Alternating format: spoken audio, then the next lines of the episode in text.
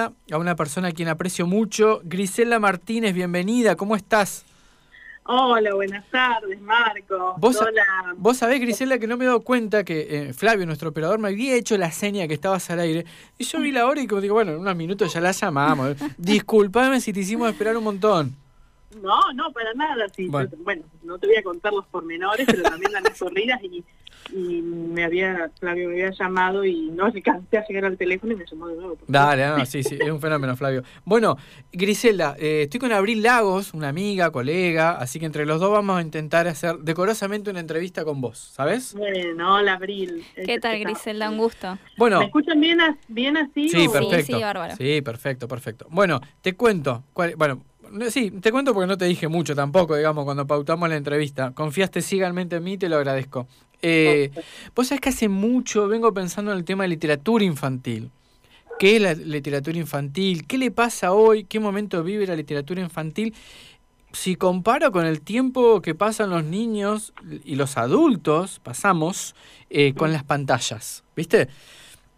Eh, y pero al mismo tiempo la literatura infantil me parece tan tan única, tan bella, tan eh, tan atrapante. Eh, así que digo, bueno, podríamos comenzar hablando sobre qué es la literatura infantil, si está bien hablar de literatura infantil o no. No sé si está bien. A mí me, me hace un poco de ruido esa parte, pero bueno, lo charlamos.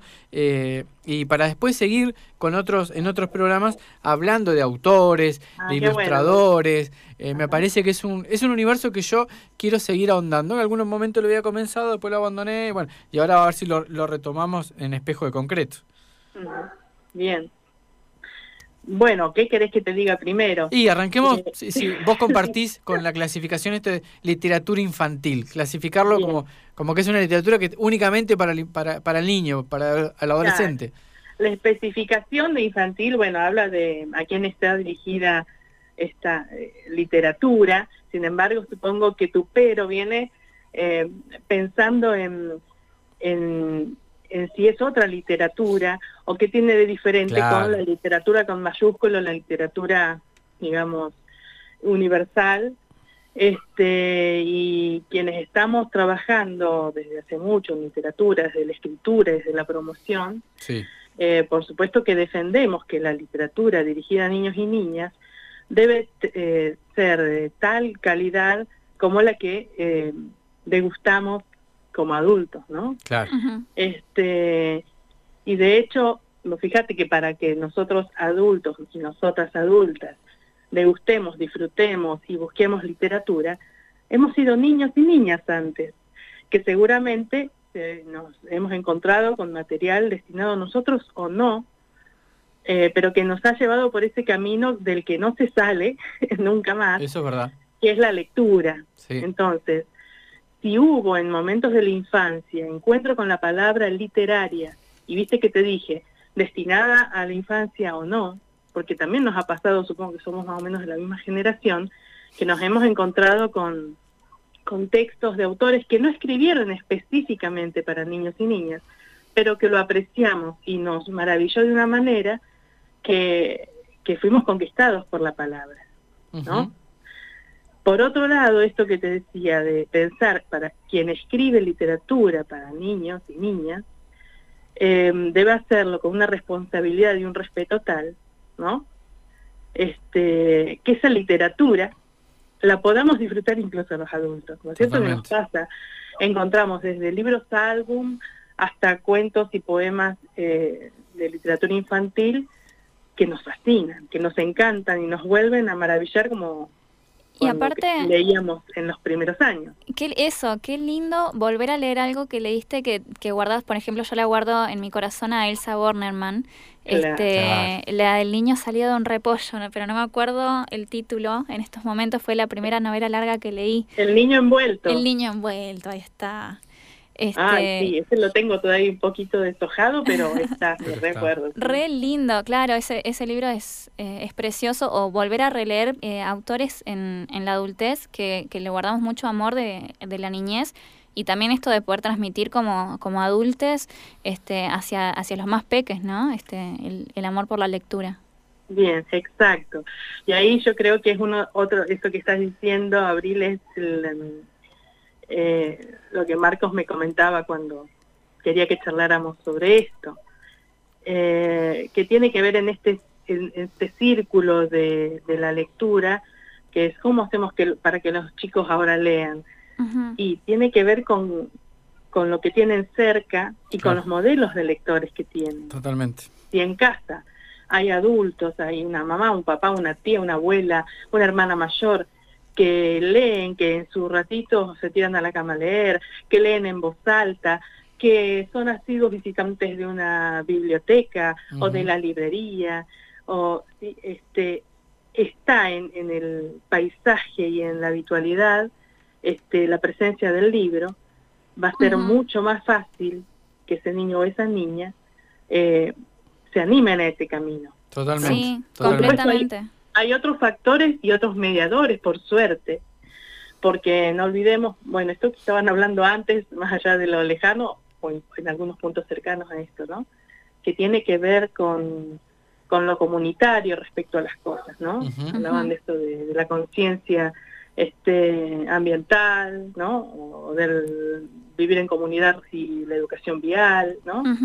Bueno, para una, en una comunidad también pensar que eh, los espacios de lectura son importantes. Sí, totalmente. entonces, eh, cada realidad, cada familia, como siempre se dice, es un mundo y es tan diferente. Entonces, hay otros espacios de la comunidad que quizás puedan suplir o puedan colaborar en que esos caminos, decíamos, de la lectura sean posibles para los niños y niñas. Y ahí podemos, pensamos, por supuesto, en la escuela. Había dicho las bibliotecas antes. Y bueno, otras este, organizaciones de la comunidad, hasta incluso la radio, ¿no? Sí. Em, este, entonces, em, un lector o una lectora niña que tiene modelos lectores o que tiene una alguien que dé de leer, que es una forma que propone Graciela Montes, ¿no? Dar de leer Mm. ¿Qué es dar de leer? Dar eso, la oportunidad, prestar la mirada de un lector apasionado a uno que está por, apasionarse, si se quiere, ¿no? Sí. Este... Vos sabés que me quedé pensando en esto que decías de lo que eh, el niño va recogiendo lo que pasa en casa, ¿no? De lo que ve en casa. Y hace varios años atrás, eh, en, una FM en Centenario, junto con la profesora Silvia Junco, eh, Norma García y profesor Cristian Carrasco, hacíamos un programa todo educación, ¿viste? Los sábados a la mañana. Y en una oportunidad hablamos de las bibliotecas, pero no de las bibliotecas populares, sino de las bibliotecas que tenemos en casa. Ahí, eh, bien. ¿Viste? Y en ese escenario, en esa geografía que me presenta casa, eh, muchos nos preguntábamos, hacíamos como un pequeño sondeo interno del entorno, bueno, cuántas bibliotecas vemos en la casa de los tíos, de los primos, de los amigos. Y era un vos sabés que era un dato muy interesante para ir viendo, bueno, a ver cuál era eh, una familia que ofrecía un poco más la lectura o cuántas horas estaba encendido el tele en casa si había momentos de silencio, de tranquilidad para poder leer y que la lectura fluya, ¿viste? Y, eso lo asocié con lo que vos dijiste, ¿no? De, bueno, a ver, ¿qué le ofrecemos a nuestros, a nuestros niños o, al entorno? Y me parece que es, eh, es, es muy cierto lo que decís y lo quería rescatar porque es un punto que merece ser resaltado, ¿viste? Bien, pero Marcos, mira, ahí no es tan sencillo tampoco, ¿viste? Porque Obvio. Vos decimos, mira, está lindo ese sondeo y uno lo piensa también, y me encanta ahondar. ¿Quién? O sea, a mí me pasa, voy a la casa de alguien y se me van los ojos al estante donde están los libros, a ver qué está leyendo, a ver qué tiene. este, claro, dime qué lees y te diré quién eres. Es una, para mí una información muy linda. Y, pero pasa, bueno, por eso decía de las distintas realidades, eh, algunas casas en que no hay libros pero sin embargo hay una sed de lectura porque hubo alguien, por ejemplo, que leyó, que cantó una canción, que contó un cuento antes de dormir, y que entonces viene ese suplemento en una revista, en un diario. Sí, o una seña. Y, lo que cae a, las manos de ese niño, de esa niña, se lee. totalmente, totalmente. ¿no? Entonces hay búsquedas, a lo mejor hay una gran biblioteca en alguna casa, pero nadie saca los libros, nadie lee, nadie comenta. Eh, y en esto eh, te decía que no es tan sencillo, vieron, había una frase que creo que es de Borges que dice que eh, leer, como el verbo amar, no admite el imperativo, ¿no? Sí. Sí, Amá, lee, sí, sí. ¿no? es una invitación, y es una sutileza y es un camino de lo, de lo sutil a lo profundo, porque es un camino que decíamos, eh, lo mejor que puede suceder es que haya un mediador, una compañía, un modelo, pero que vaya dejando el camino para eh, el tránsito de la lectura, que es algo tan íntimo, ¿no? Totalmente. Sí, em, es íntimo, eh, está bueno que, que digas es íntimo, pero también después es muy social. Por supuesto, hay muchas facetas de la lectura. Es, es, un vínculo súper, no me gusta usar la palabra mágico, pero es muy complejo. O sea, entrar al mundo de una obra literaria escrita por un otro, quizás contemporáneo, quizás no, quizás de estos pagos, quizás no, este, quizás destinado a la infancia, quizás no, es eh, una comunicación eh, muy compleja, ¿no? Sí. Imagínate entonces, está del autor al lector, del lector a su realidad, del lector a su entorno, ¿no? A sus a sus compañías o de las compañías a ese lector, cómo se resignifica, se disfruta o, y cómo termina impactando determinadas lecturas en, cada persona. Absolutamente. Sí, totalmente. ¿Sabes que Griselda, ya nos están llegando mensajes de la audiencia? Te cuento, vamos, a interactuar con la audiencia, porque Paula desde La Plata dice, María Elena Walsh, de los primeros libros que recuerdo haber leído, y hace unos meses la reencontré en su faceta de música y poeta. Fue bellísimo, avisa que le está encantando la entrevista y que tenés una voz hermosa, y dice que tal cual lo que vas diciendo, en, dice, en mi infancia la música y la lectura siempre han ido de la mano. Este, está, se acuerda de cuando estaba aprendiendo a leer, se esforzaba mucho en aprender para poder aprender las tapas de los CDs, para poder leer las tapas de los CDs. Este, ¿Cómo fue este, tejiendo esto? Nada, te lo quería contar porque me parece lindo el, diálogo con la audiencia en el vivo, ¿no? Qué lindo. Bueno, mira cómo se van conectando. Mira, ves cómo nos conectamos los lectores, las lectoras. Vos me mencionaste a Elsa Bornemann y yo por tu voz escucho que sos más jovencita que Marcos y yo, y que la lectora, que la lectora sí que mandó el mensaje también, porque habla, fíjate, de la obra de Marilena Walsh, que a ella le llegó por CD, a nosotros no, Marcos, yo tenía, me acuerdo, el, disco de vinilo y los libros, por supuesto, ¿no? Claro, totalmente. Este, pero como, fíjate, evidentemente, ahí que pasó, hubo un camino de generación en generación y en el, el, ambiente. Fíjate qué notable que es la obra de Marilena Walsh, que nosotros que la reconocemos por su voz, por sus canciones, porque estaba en el ambiente y sigue estando de una u otra manera, insisto, por los buenos mediadores eh, en, la escuela también. Claro, la intención también de esta nota es eh, estimular a que las familias eh, se enganchen y, y, ofrezcan, como decíamos, propuestas de lectura, la que tengan a mano, está bien, digamos, eso, eso, es importante. Hay micro relatos. Sí. Una de las claves es esta, mira, partir de aquello que me gustó, que me gustaba a mí. Sí. Fíjate que vamos a caer muchas veces a estos clásicos de la literatura argentina, eh, a la infancia, y ya mencionamos a dos, Marilena Walsh, por supuesto, como una básica. Eh, más acá luego tenemos eh, Gustavo Roldán, Laura de Betach, Graciela Montes, que la mencioné, y más acá muchos autores más.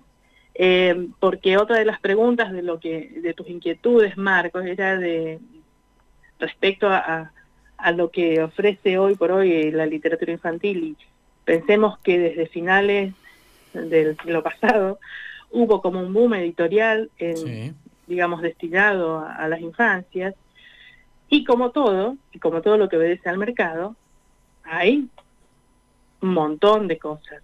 Ofertas hay un montón. Este, el tema es por dónde ir. Entonces vuelvo al, a la clave.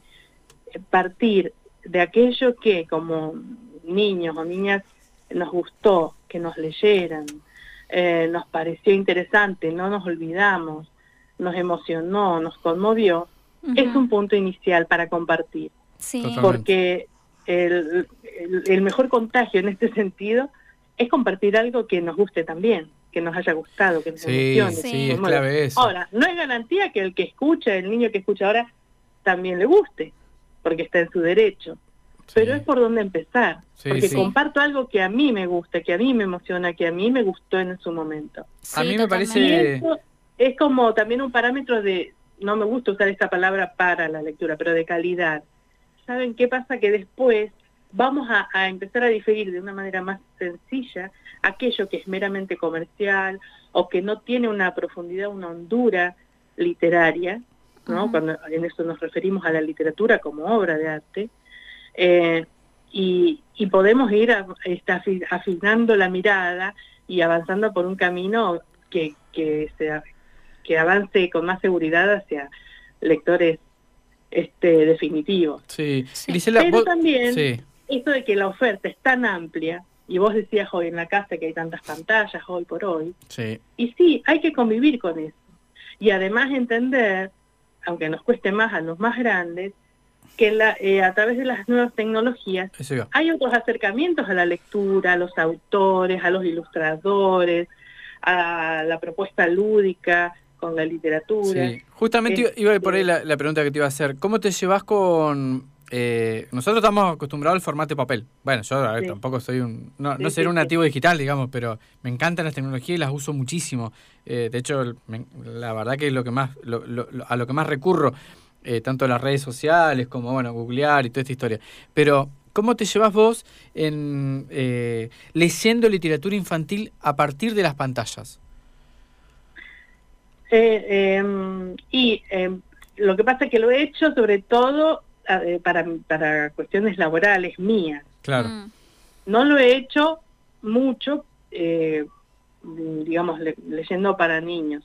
Pero claro. el año pasado nos encontró en una situación a todos. Obvio, atípica. Muy particular.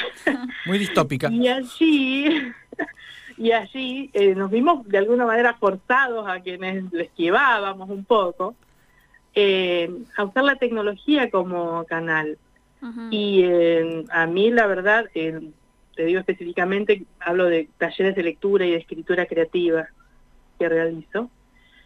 Y nos que no nos quedó otra que hacerlo así. Este, y bueno, funcionó bárbaro porque, bueno, nos venía a suplir algo que, que nos impedía el compartir en... Sí. Este, pero ya te digo, es una herramienta, un modo más. Los chicos y las chicas que participaban y participan de esos talleres son chicos que disfrutaron esos encuentros así, virtualmente, que veíamos libros o leíamos cosas a través de la pantalla, pero son chicos que también, por ejemplo, me acuerdo que leíamos un poema de Antonio Machado, uh -huh. que yo se los proponía para que se lo aprendieran, no se lo aprendieran. Mira que estoy diciendo, Antonio Machado, sí. ¿no? Y uno de los niños, un niño de Alumine, le encantó tanto que quiso, decime el título del libro, ¿en qué libro puedo encontrar este poema? Al siguiente encuentro se había ido a ser socio de la biblioteca de su localidad y había buscado el libro, ¿no? A instancias de que yo le dije que ese libro lo podía conseguir, así, ¿no?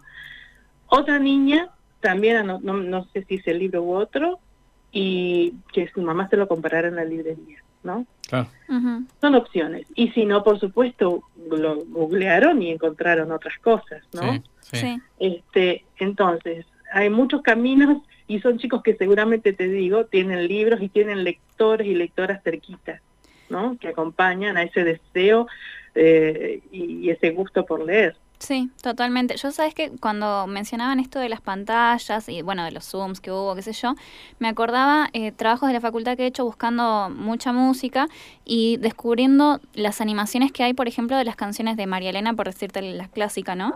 Este, y cómo a partir de eso llegan este, o sea, a partir de la transmedialidad en general, ¿no? Este, se llega al, al producto original que quizás en en este caso es el libro, este, y también de un poco de la, la democratización de, de eh, las pantallas te permiten que vos estando en Neuquén pudiste hablar con un niño de Aluminé y de ahí lo, lo referenciaste a la biblioteca, creas los lazos, este, lo va, los vas armando, eh, creo que es algo que está eh, muy bueno, este, es, es algo fructífero, ¿no? El tema de las pantallas.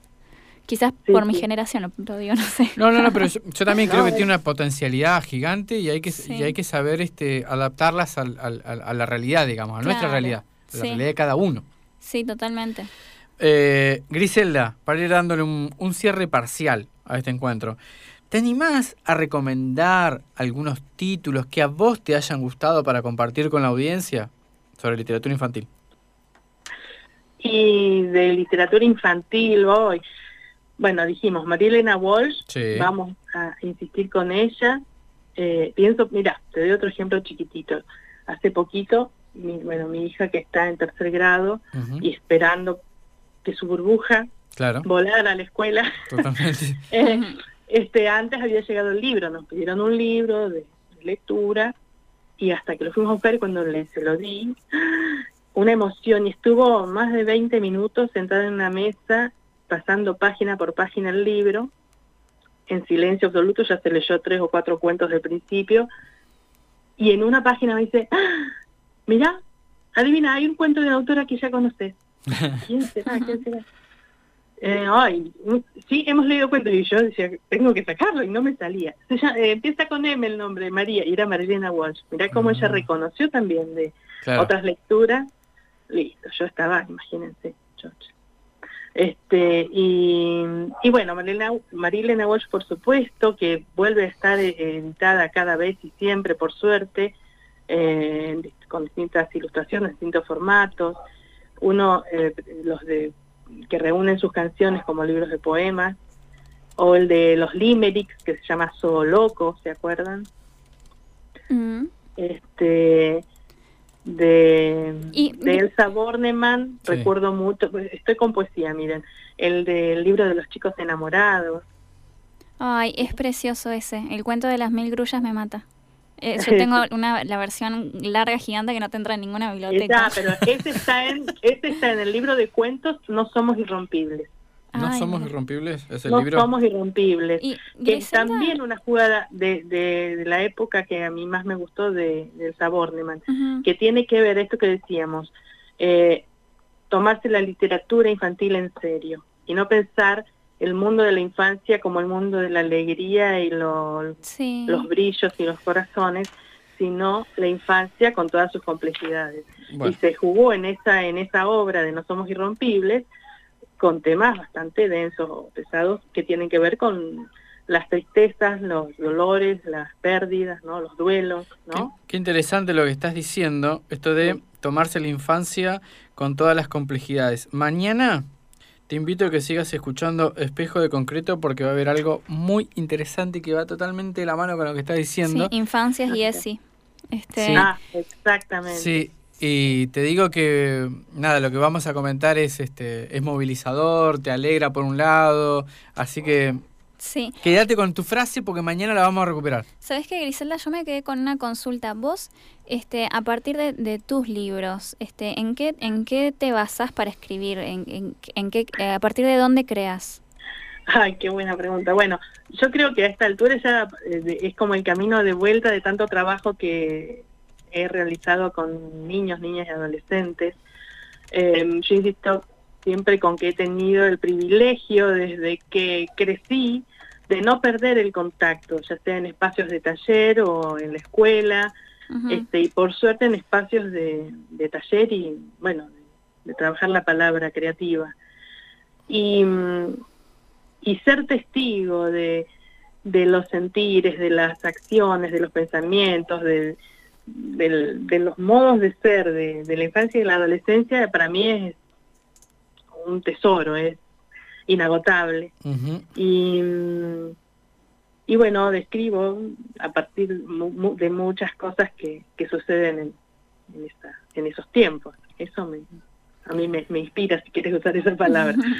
Eh, pero bueno, es trabajo y es buscar los motivos y, y Claro, encauzar las ganas. Sí, Está buenísimo.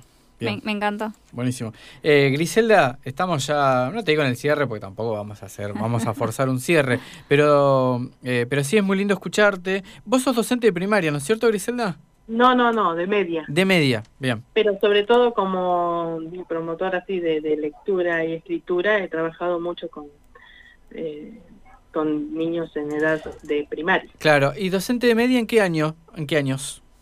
De, de ciclo básico. Ciclo básico. Eh, que, mira, esa es la etapa que más me gusta, sobre todo en primer año, ese el límite, ese pasito Sí. de dejar la, la infancia y la adolescencia, ay, eso es precioso. Y ahí, por ejemplo, ¿qué, ¿qué texto literario estás trabajando? ¿Te gusta trabajar? ¿Más poesía, más cuento? ¿O cuento, poesía y novela? No, de todo un poquito, pero bueno, no. eh, pero qué sé yo, lo que tengo publicado está más dirigido a niños. Sin embargo, adolescentes que lo han leído también les gusta esto que decimos. Sí, sí, Ahí ya no no hay un, una marca, solo estas cuestiones organizativas para ¿Y qué tenés publicado? de lectura o, del, o, en la librería, ¿no? ¿Y qué tenés ¿Eh? publicado? Mira, si querés te comento para que leer algo cortito. Dale. El de y para seguir conectados con María Elena Walsh. Dale. Uno de Limerick que se llama Casi apruebo geografía, que el título me inspiró para mira para que abrir me inspiró una frase muy reiterada en el colegio secundario, en realidad, cuando salían, estábamos en marzo, Casi. en las mesas, en febrero, marzo, y salían los chicos, y uno esperando este, a ver cómo les había ido, les preguntaba, y te decían, casi apruebo. Casi, casi apruebo. Y era una cosa que eh, me daba mucha ternura. Bueno, lo lees y, y vamos dando un cierre. ¿Querés? Dale, Dale, te doy, te leo ese que le da título al libro. Dale. Dice así. Casi, casi apruebo geografía en mi lección de costas y bahías, mas me perdí en los mares de las dos unidades que casi, casi estudio con mi tía. Ahí está. Ahí Hola. Hola, Sí. ese es uno. Ay, me encantó. ¿Te escuchó? ¿Qué serían? ¿Como micros relatos? Son, sí. Los limericks son estos poemas de cinco versos, que ahora te leo otro para que descubras esa musicalidad que tienen. Sí, sí. Tienen su origen en Irlanda. Son como si fueran nuestras coplas, porque tenían un Claro. sentido humorístico. María Elena Walsh los toma en, en su zoo loco, eh, bueno, este, y yo tomo también esa estructura y hago esto, que además de humorada tienen otra cosa. Miren Sí. este que tiene, hay varios de los casi casi. Este dice, casi casi que atrapo un casi pez, casi lo pesco con mi casi red, en ese casi río del casi pueblo mío, al que casi regreso cada vez. Ay, me Me encantó. encanta. Me encanta. ¿Sabes qué? Me, me hiciste acordar, veo muchos videos de trap donde muestran esta, esta musicalidad y, la, y los fines de las, de las palabras con colorcitos. Y, te- y, lo, y pude verlo con, con lo que leíste, me encantó. Claro, la rima, porque Sí. riman el primero, el segundo y el último, Claro. y el tercero y el cuarto entre, entre sí. Está buenísimo. Eh, Griselda, muchísimas gracias por el tiempo, por compartir lo que estás haciendo, tu mirada, tu pasión. Así que vamos a seguir, vamos a seguir conectados. Sí, me, me encantó, Griselda, un gusto conocerte. Y creo que para nuestra audiencia, como ya te han demostrado, también ha sido un gusto. Oh, muchas gracias. La verdad, una hermosa charla. Hemos mantenido un gusto, Abril, Marcos. Qué lindo eh, escucharte. Y, mm, y bueno, está buena la idea. Me gustó. Cada tanto nos volvemos a juntar y Sí, comentamos sí. algún Aparte, autor, que- queremos algún entrevistar este también a escritoras, a escritores, a ilustradores. Los ilustradores, qué rol hermoso que cumplen en la literatura en general, ¿no? Pero específicamente en la infantil. Eh, realmente hay muy talentosos, ¿no? Son tan talentosos como nuestros escritores o escritoras. Así que bueno, te dejamos un fuerte, fuerte abrazo y cariños. Bueno, gracias. Un abrazo. Chau, chau. Un abrazo. Saludos a toda la audiencia. Bueno, muy amable.